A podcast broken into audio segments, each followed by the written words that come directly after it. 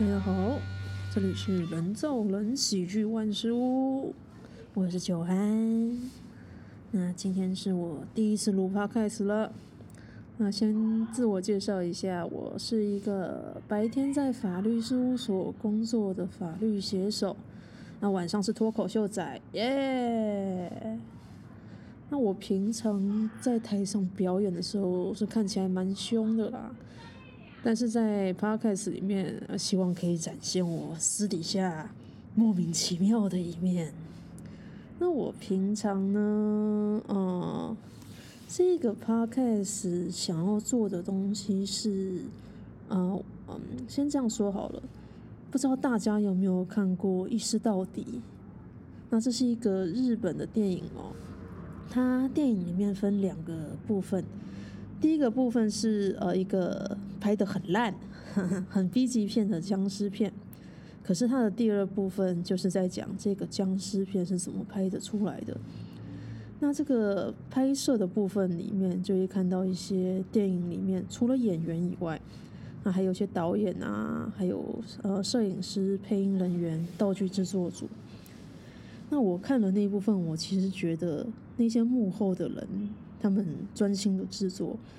像那些摄影师，还有道具制作组，即使他们没有在荧幕前面发光发亮，可是他们幕后很认真在制作的样子，我觉得那个是很美的，我看了很喜欢。所以我做这个 podcast 的想法，一部分也是我想要多去呃呈现一些喜剧表演在台下的那些准备啊。还有制作方面的事情，还有喜剧演员在台下，嗯，呈现的比较也正常吗？或是他们更内心的一些想法？那第一集嘛，我其实就先来讲讲自己了。那我现在录音的地方是在卡米地，然后 其实依晨跟夭夭在旁边排练，所以大家可能会听到一些细微的尖叫啊。那是他们在排练呐，但啊，这个就是演员很真实的一面。好，他们在尖叫，他在说不要，这谁要？好啊，不管他，不管他。那啊，先来聊为什么我开始做 podcast 好了。一开始会想做 podcast 呢，啊，是大概在十一月底的时候。就有呃有办脱口秀比赛，那我初赛我很认真在练习哦，在准备的，那结果我初赛就没过嘛，我就输了，输了干打击超大的，我比完是哭哦，那种成绩一出来我就痛哭流涕，然后一大堆演员啊、评审啊、主持人就跑来安慰我啊，说九安啊，遗珠之憾，傻小的，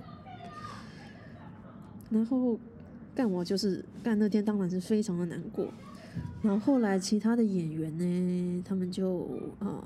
比较熟的演员，像是我们团的班尼啊、康普脸，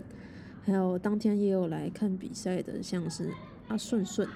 还有阿谭叔叔阿来福，那我们就一起去吃热炒，那想说可能啊安慰九安。那吃热炒的时候，阿班尼就问我说：“哎，九安，你到底什么时候要做自己的自媒体？”哎，那时候我傻掉。那想说，干，我开始思考，开始做自媒体这件事情的可行性。但我后来发现，这是很有建设性的一个建议啊，因为我自己的表现风格跟段子内容是属于呃新三色啊、地狱梗这样很重口味、很哈扣的风格。但是在呃那天脱口秀大赛的时候，我有很明显的感受到。其实不是每一个观众都可以接受听这么哈扣的东西。那我可以，我一直很喜欢举一个例子说，像脱口秀演员就好像是餐厅的厨师。那有些人就是比较擅长做甜点啊，有些人擅长清粥小菜。那我这种讲很重口味的，就像是麻辣锅。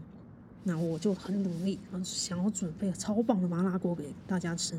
啊。但是有一些观众他就不吃辣嘛。而且对于那种不吃辣的人，不管你自己的辣的料理做的再好吃，他一定不买单。而且你拿他一点办法也没有。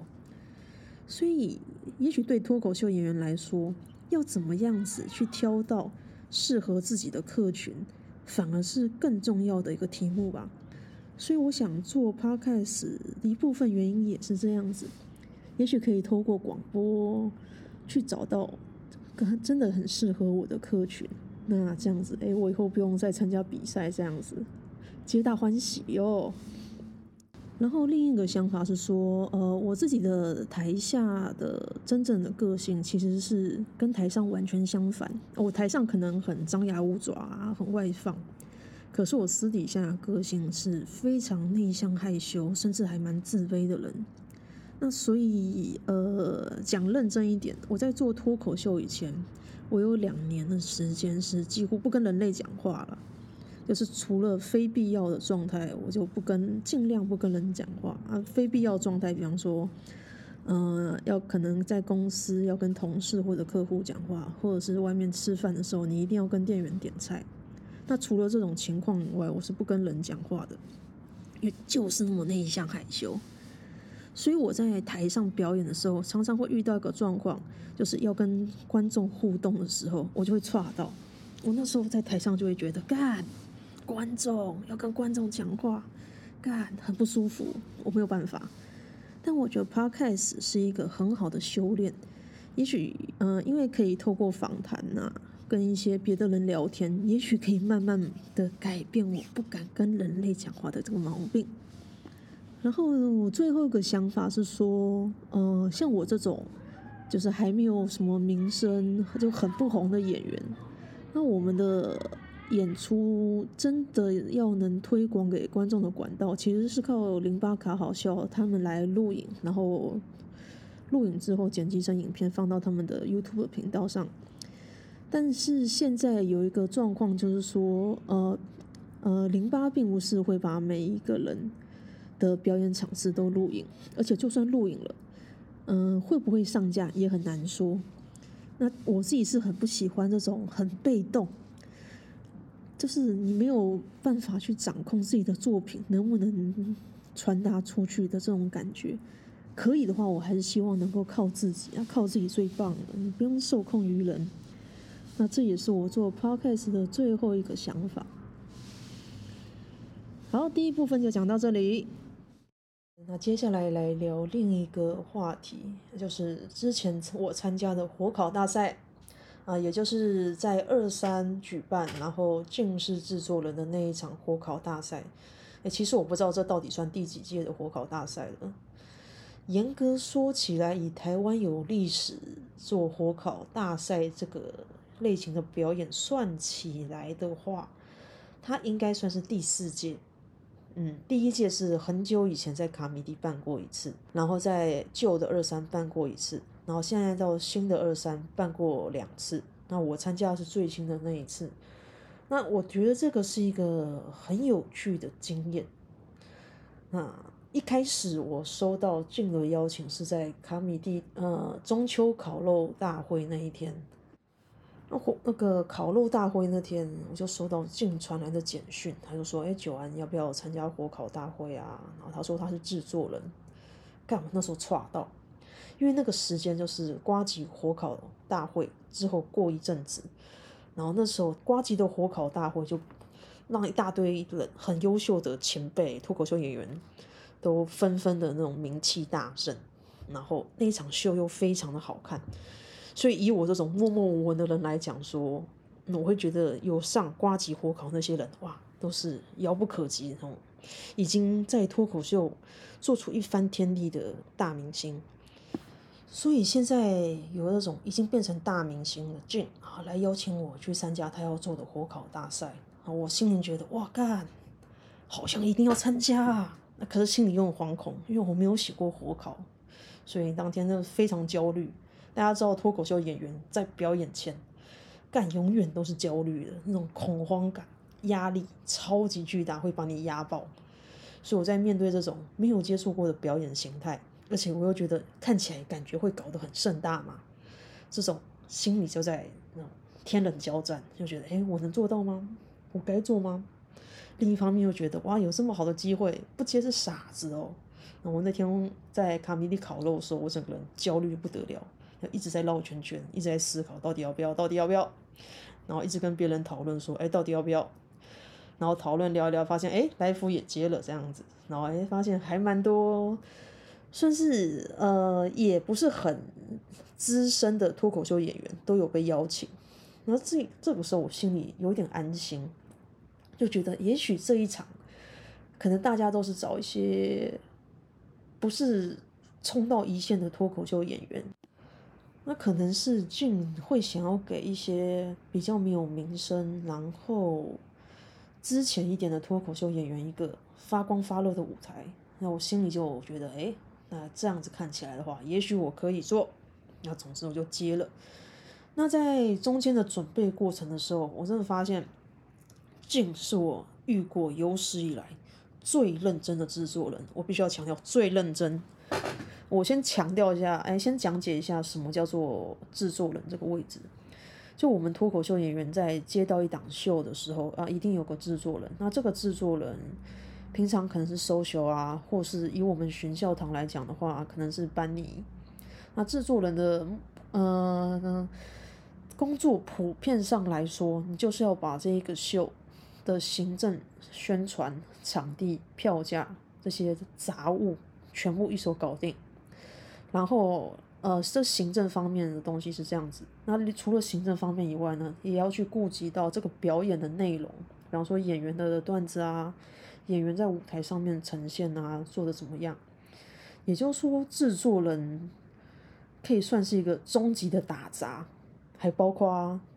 呃表演内容的教练，可以这样想。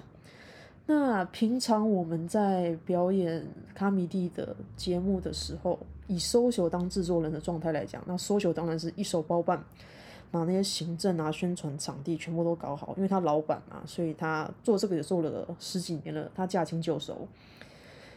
但是除此之外搜求就不太会在表演内容给我们建议，他比较那种放羊吃草啊，大家就是。像是一个很自由的状态，自己生长，然后他玩不太会去管说在内容或方向要给什么建议。可是俊他真的是，我觉得做到极致，他内容段子内容怎么写火烤，他都给了落落长的建议，他好像写那种电动攻略一样，在大家的火烤群组里面写了一篇一篇又一篇的教学，我看了觉得哇，这个人要看超认真的。那除了火烤的教学以外，他也是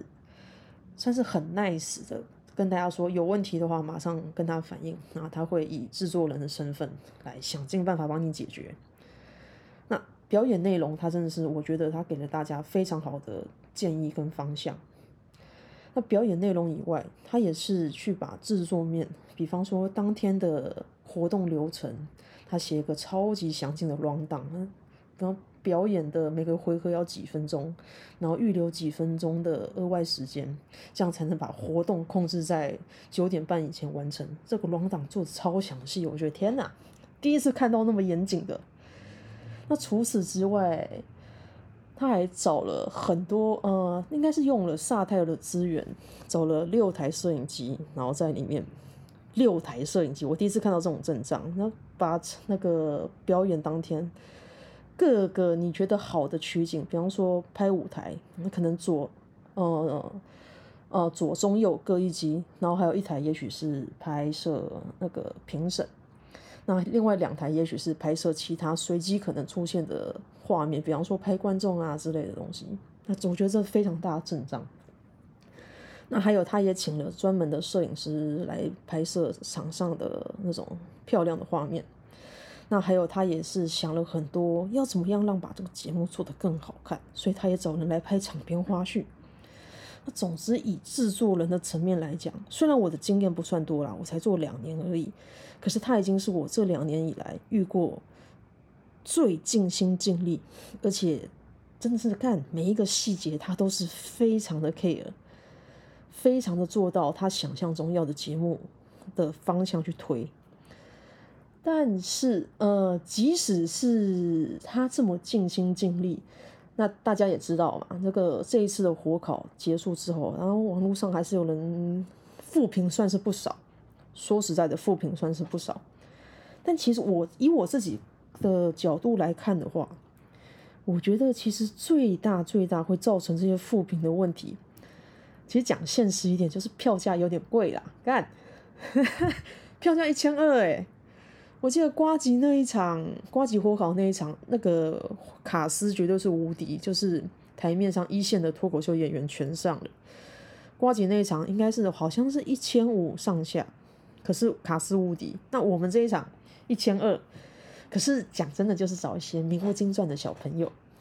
然后在一个只能装个一百五十人的场地，那个规格你会觉得，哎，这样子卖一千二好像有点不妙。那反观上一次办在二三的火烤，票价好像七八百，就会让人觉得还可以啊，蛮可以接受的。所以我觉得很多时候是票价太高，然后给观众很高的期望值。那也许不要那么多期望值的话，也许你卖一千二的，然后送一个饮料那样，就先灌观众一杯啤酒啊，或是一个 shot，让观众放松之后，你真的要讲什么都都很容易让他们变得开心。那火烤大会另外一个，我这次觉得比较有问题的点，嗯，其实我觉得先不论准备不准备好了，因为我自己是认为，我们演员私底下都有大家，呃，比较熟的人，大家都有互相很积极的聊天来讨论说啊，要怎么写，要怎么考别人之类的，该怎么准备。那这些该做的事情准备，我相信每个演员都是。尽量去做的，因为讲真的啦，大家都知道，干俊那么有名，他办了这个秀，那一定很多仰慕俊的这些小粉丝啊跑去看，那我们能砸掉这块招牌吗？干不能啊！妈的，一定是拼命他妈准备啊！对我来说是拼命准备啊，我觉得妈的，难得有这个舞台可以上，我还去砸掉，那我不是打自己脸？但我觉得最大的一个问题是选角。就是这一次的演员，八个火烤演员里面，讲真的，大家都是，嗯，该怎么说？很多人都是，其实你看到他们，你会觉得，哎，这个人有什么好骂的？他就形象很好啊，他就人很好啊，他就很 peace 嘛。讲真，他也不是一个什么恶名昭彰的人的话，你真的想不到什么骂点。我觉得这边可以举个例子来说，比方啊，我们拿国外的脱口秀演员来举例好了。好，假假设今天有两个人要火烤，一个是路易 CK，然后另外一个人是 Ellen DeGeneres。那这两个人，哦，我假设我要写他们两个的火烤，那我一定觉得看路易 CK 超好写嘛，他妈妈的，他一身的缺点，他性丑闻，blah blah blah。那另外一边 Ellen DeGeneres 干形象超好。就一个很政治正确、很 nice，然后很温和有理的人，看这怎么写？很难写嘛。所以，我们这次火烤的状态有点像是，我觉得这次的演员至少有四到五个是有点像 Ellen DeGeneres 那样子，就很 peace，很 nice 啊，可爱、没无害的人。这种人真他妈难写。我自己在写这其他七个演员的火烤的时候，我就感受到这件事情。真的有几个人是非常好写，像比方说大可爱跟来福，干超好写。因为也不是说他们的做了什么坏事，是因为就是比方说形象啊，比方大可爱，你只要光是讲他胖啊，这样就还蛮好写的嘛。那可能来福就骂他，哎，小孩子、小屁孩这种往这个方向写，就还蛮好写的。可是像瑞瑞这种。就是很政治正确，而且他人的形象也很好，他平常跟大家相处都还蛮温和友善的，你会觉得哇，超难写，根本想不到要怎么骂他，他人太好了。那遇上这种时候，就会觉得嗯，火烤哦，真的，一开始选角的时候，也许就要先选一些很好骂的人来，你就会觉得哦，很好写。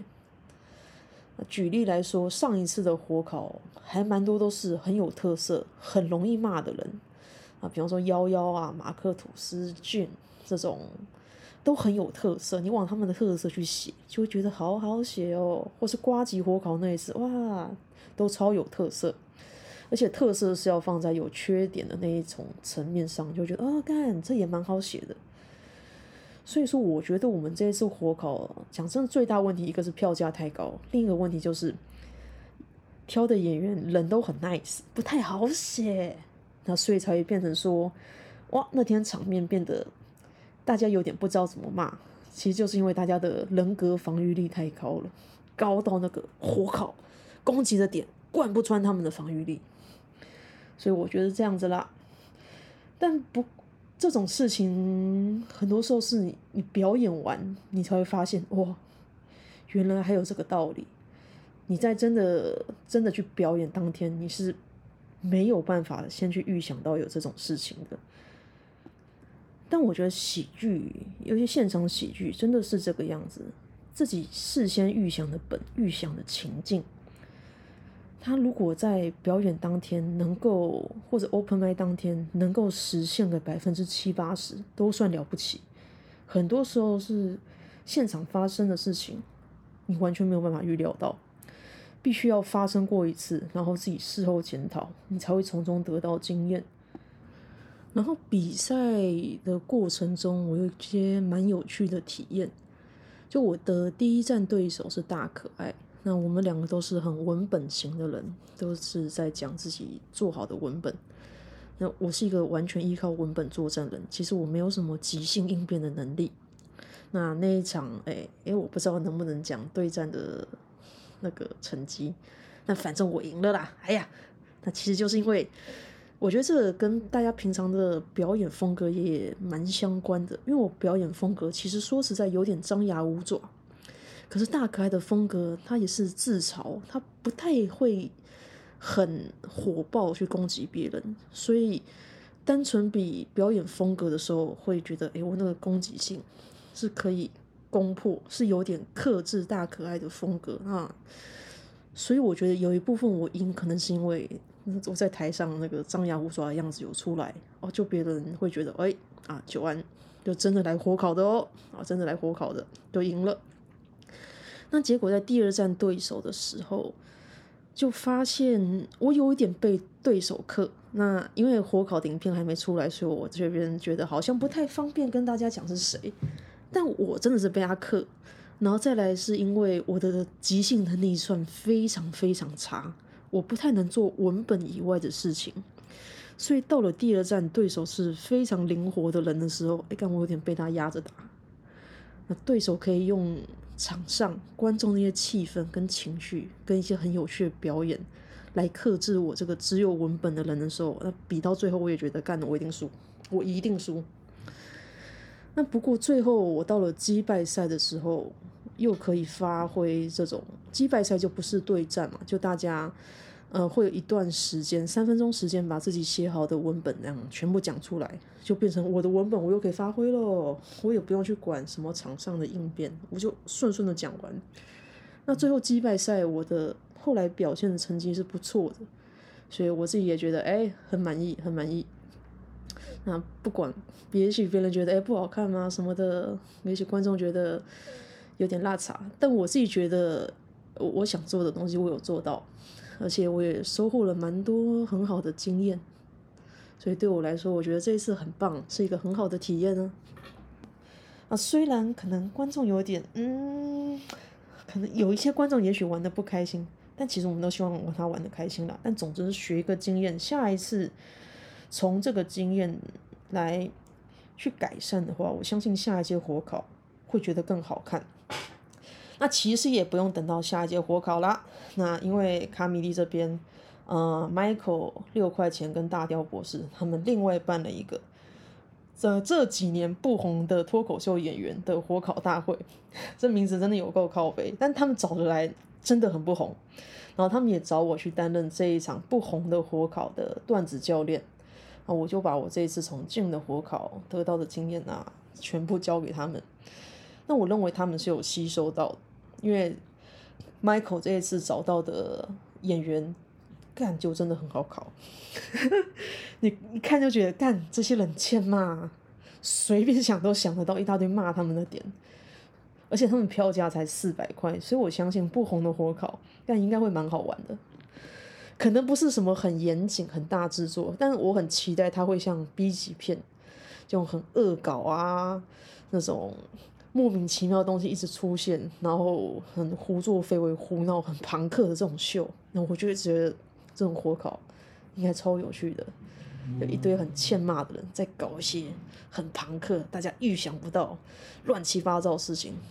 干这种东西超好看的啦。